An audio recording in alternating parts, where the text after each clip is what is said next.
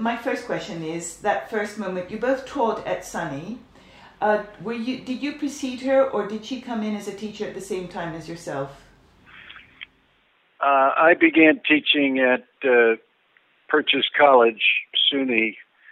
Uh, I don't remember how many years before uh, Jan, but I would. I'm guessing now something like four, three or four years, and she came uh, only as an adjunct. She was never part of the full-time faculty, so she was hired specifically to teach a few courses which she did incredibly for many years, uh, but was never uh, part of the regular faculty, so she was not at meetings and so on. She just came, taught, and went home.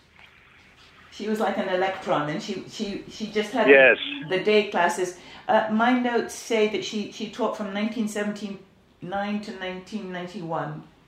Are those the years? That... 79 to 91, that's probably right. I started in 77 at Purchase, so just two years before we hired uh, we hired Jan. And we hired her largely after a show of hers at Sonnabend Gallery in New York, and a colleague in photo, John Cohen, uh, saw that show, and there was a grants program in the state of New York at that time where schools could apply and the grants program would pay for the speaker, the artist to come give a talk and critique students. And so that was the way that Jan first got to uh, purchase was through that program and she gave a great talk and and the students loved the critique and so we immediately, the two or three of us, very small program at that time, the two or three of us that were there in photo, uh, decided we wanted to try and get her on a regular basis, which we did.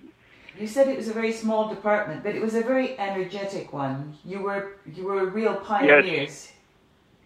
The the Purchase College was a new state campus, uh, and again, I'm guessing maybe four or five years before I got there. And the art part of the campus was actually in temporary housing, part of what became later the museum, and part of what became theater production. And so one, the art building was slow to get going and come around.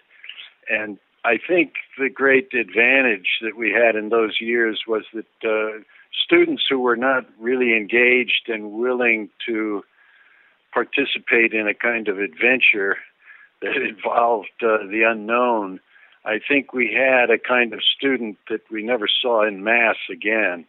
So that early uh, crop of students was wonderful, and I think probably more mature artistically than students we had later.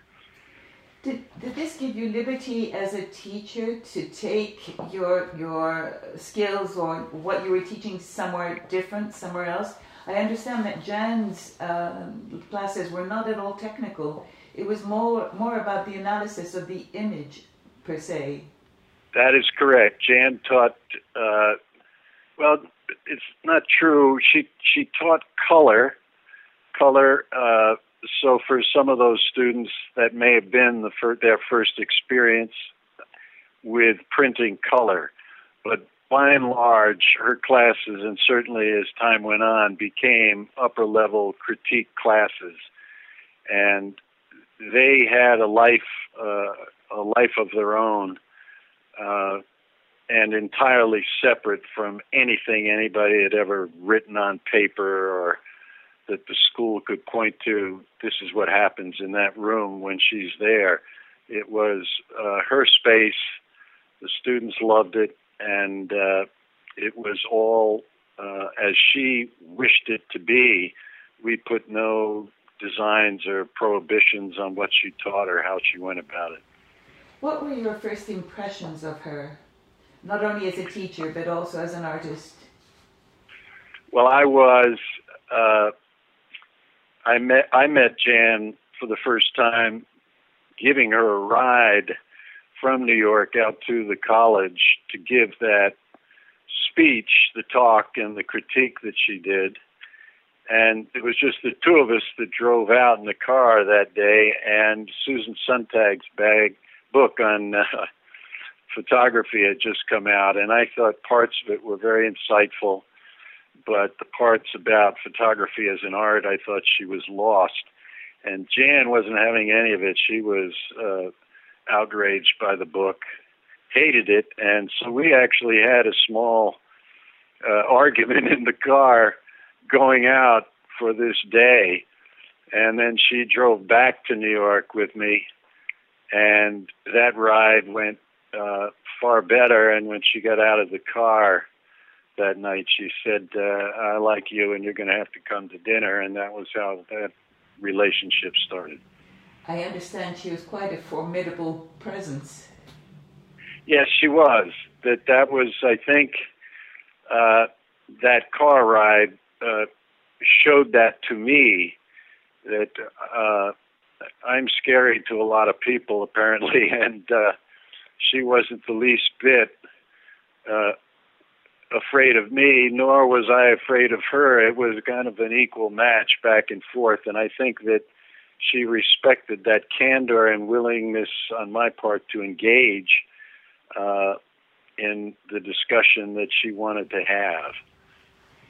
Now, uh, lore has it that you are the one who introduced her to the, uh, the, the platinum and palladium process. Was this also during one of the rides up to the college campus? No, I. Uh, uh the only kind of print I made myself until about seven or eight years ago were palladium prints. So when I met Jan, those were the only kinds of prints I was making. And soon after uh, we met, we exchanged prints. I think we each chose three of uh, the other's prints and exchanged them, and mine were all palladium, and she found them uh, curious and historically interesting, and something that uh, I think really whet her appetite. And so she wanted to learn how to make them. And I didn't actually uh, teach her how to do that. I think it was my work and my prints that influenced her to do it. But I had a student named Jim Goodell uh, who was free one afternoon to go into the non silver printing area with Jan, and he's the one that actually ran her through the process. But she was a very quick learner did research on her own, and and from that moment on, she was basically uh, doing as she chose to do. But there are some striking um, similarities. Um, I, am coming in uh, on a subject that I don't know that much about. But when I look at your work and I look at Jan's work, I'm really struck by the way you treat light. Is that does that have to have to do with the process, or is is was there I mean, there is that formalism, that famous formalism that she defended, um, that we also find in your own work, albeit I, I think with more of a sense of humor. Uh, I think that that's true. Uh, I think. I think uh, I've never thought about what you're talking about, but I think my work had more to do with light and tonality, and I think her genius uh, was composition and then later color. I think the way I felt about tonality and tried to use that was how Jan approached color. I think that was her true field. Now, can you tell me, because uh, it was a very exciting period to be um, exploring this medium. Can you can you talk to us a little bit about the art scene in the '80s in New York? Uh, you know, I was not really a very big part of the art scene because I had two young children, and uh, I was between the job of teaching three full days a week, and then uh, my wife was a modern dancer in New York. You know, my ex-wife, but at that time, a very good dancer in a good dance company in New York, and so we kind of split the week taking care of our children so I didn't see, I didn't go to many openings. I wasn't uh, part of the art gatherings because I was parenting. Uh, and the people that I met at that time, I met largely at dinners at Jan. Jan was a wonderful cook. I don't know if anybody's pointed that out. And uh, she often would have a dinner on Saturday night. She'd devote Saturday to making a dinner and having some people over. And uh, so it, I met people there who I would not have met otherwise. And uh, one of the people that I met through Jan, she wanted me to go to an opening with her, and that opening was for Victor Schrager, uh, who at that time was one of the really most kind of outside the norm photographers working. He was playing with view camera focus and things that other people had never really looked into Victor really started a kind of revolution which showed up in advertising photographs actually before other people's art photographs. So Jan introduced me to uh, several people that I wouldn't have known otherwise. John Coplans was another. Uh, so I don't, I can't really talk about the scene because I wasn't really part of it, and truthfully wasn't very interested in it. I'm much more reclusive. Well, let's put it differently. What uh, what happened at uh, SUNY for them to suddenly come and get you to lead the photography course or to be part of the uh, the, the leading team of the photography course? What is it that they identified in you as as being uh, exciting and exemplary? Because you were quite young. Uh, yes. Uh, well, as I say, it was a new it was a new campus uh, a new program that was just being uh, really formed.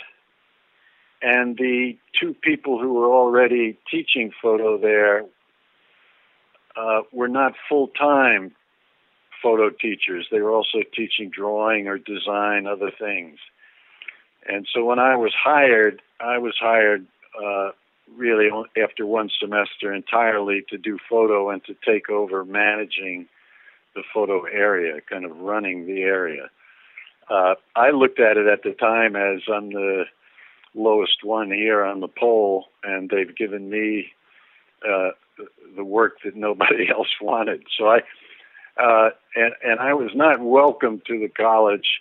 I had taught part time there, a photo one class that went very well, and the students, when another full time position opened, the students. Uh, made it known they wanted me to be hired, not somebody in sculpture. And then uh, the president and vice president of the college uh, were very unhappy with some of the things that I said, I guess, in interviews and questions I wanted them to answer. And so my, uh, I still have the letter that the president wrote to me that, in spite of my better judgment, I'm offering you a contract. That's how I entered. Forgive me for laughing. I'm, I'm chuckling. No, it was. It's, it is funny. It's, yeah. It's fun. Yes, it's fun to think in retrospect because ultimately what you put together in that photo department was extremely influential. Yes, it was, and and uh, I think it be, it was in large part because the state of New York had not really started uh, clamping down on what the various uh, campuses within SUNY, uh, what they taught and how they taught it. And they became more and more academic, and we lost freedom and we lost some budget as well as time went on. Uh, but it was a tremendous period because the students, as I said earlier, they were kind of special kids. And we were very open everybody teaching there. There really wasn't a teacher teacher. All of us were seriously engaged in our own work and showing in Philadelphia, New York, Boston, other places. And Jan became, uh, though she was an adjunct, not full time, she certainly became uh, the most noticeable uh, part of the program. What were your impressions when she decided, she and Bruce decided to uproot and leave for France? What did you think of that uh, decision? Uh, I personally was very sad because I'm, uh, as I said, I, I'm tend toward the reclusive, and uh, she was a very dear friend, and Bruce was a friend, but not nearly as close as Jan. And I just thought that's a real, that's a real loss for me personally, and a loss for the school as well. And uh, probably you could extend that just a loss culturally in New York, I think. But I felt that uh,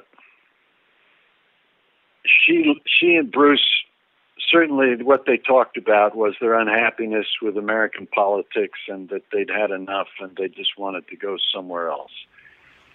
And so they did. Now, you as a reclusive person probably could identify with the lifestyle that they chose in France? Uh, yes, I never saw their place. Jan sent uh, some 1220 Palladium prints of various views of where they were and talked a lot about the feral cats, how many there were, and how great they were. And I think that they were, uh, until she got very sick, I think that they were quite happy there.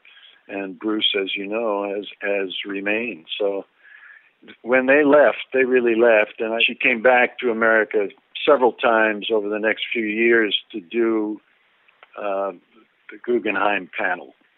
And so I would see her for three or four days, seemed like uh, once a year for quite a while. But I know the last time I saw her, she said she just she wasn't coming back. She had lost her purse in a taxi, and she found New York uh, after living as many years in France as they had. She just found New York overwhelming, and uh, she wasn't physically up to doing it anymore. Uh, Jed, thank you. This has been extremely enlightening. If if, if I were to ask you um, in these in, in the closing words, if I were to ask you to choose three words that, in your eyes, best describe Jan, what would you choose? Uh, I'm going to choose. I, I'm, I'm going to look for three words, but there are a couple of things that I think in my mind, when I think about Jan, there are a couple of things that I heard her say over the years that I think describe her really well. And we're driving home from work one day, she was talking about how another artist had once said to her, Jan, your work is so tight. And I said, So what did you say? And she said, I know. And yours is so loose. And so that's a perfect Jan moment of not her defensiveness was also had a bit of a, an aggressive return to it that would require one to uh, kind of turn turn your head and think about what we were actually talking about and that there were two sides to it. And she was brilliant at that, and I think that's in large part how she dealt with students. The other was, and I don't know if anybody's mentioned it, she never wanted to participate in all female shows, and her name gave her this kind of option. I think she felt that sometimes people who had not met her thought she was a male because of Jan, and uh, she didn't want to be known as a great female photographer. She wanted to be known as a great photographer. And the other, the expression that she used frequently to encourage students who seem to be struggling with the increasingly conceptual notions about photography. Uh, she would always say, just follow your nose.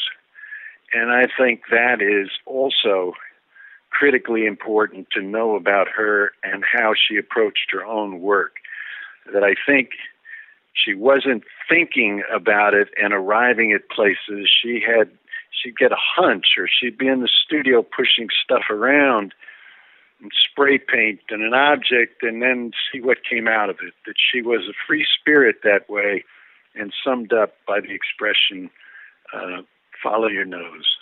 Just get the scent of something and then pursue it. I would say uh, just uh, creative, uh, powerful, and uh, honest. Yeah, th- those three. I could add a lot, but those three. Her honesty, uh, I much appreciated. It was so rare in academia at that time. So that if Jan gave you an answer, that was her answer, and uh, and I love that about her.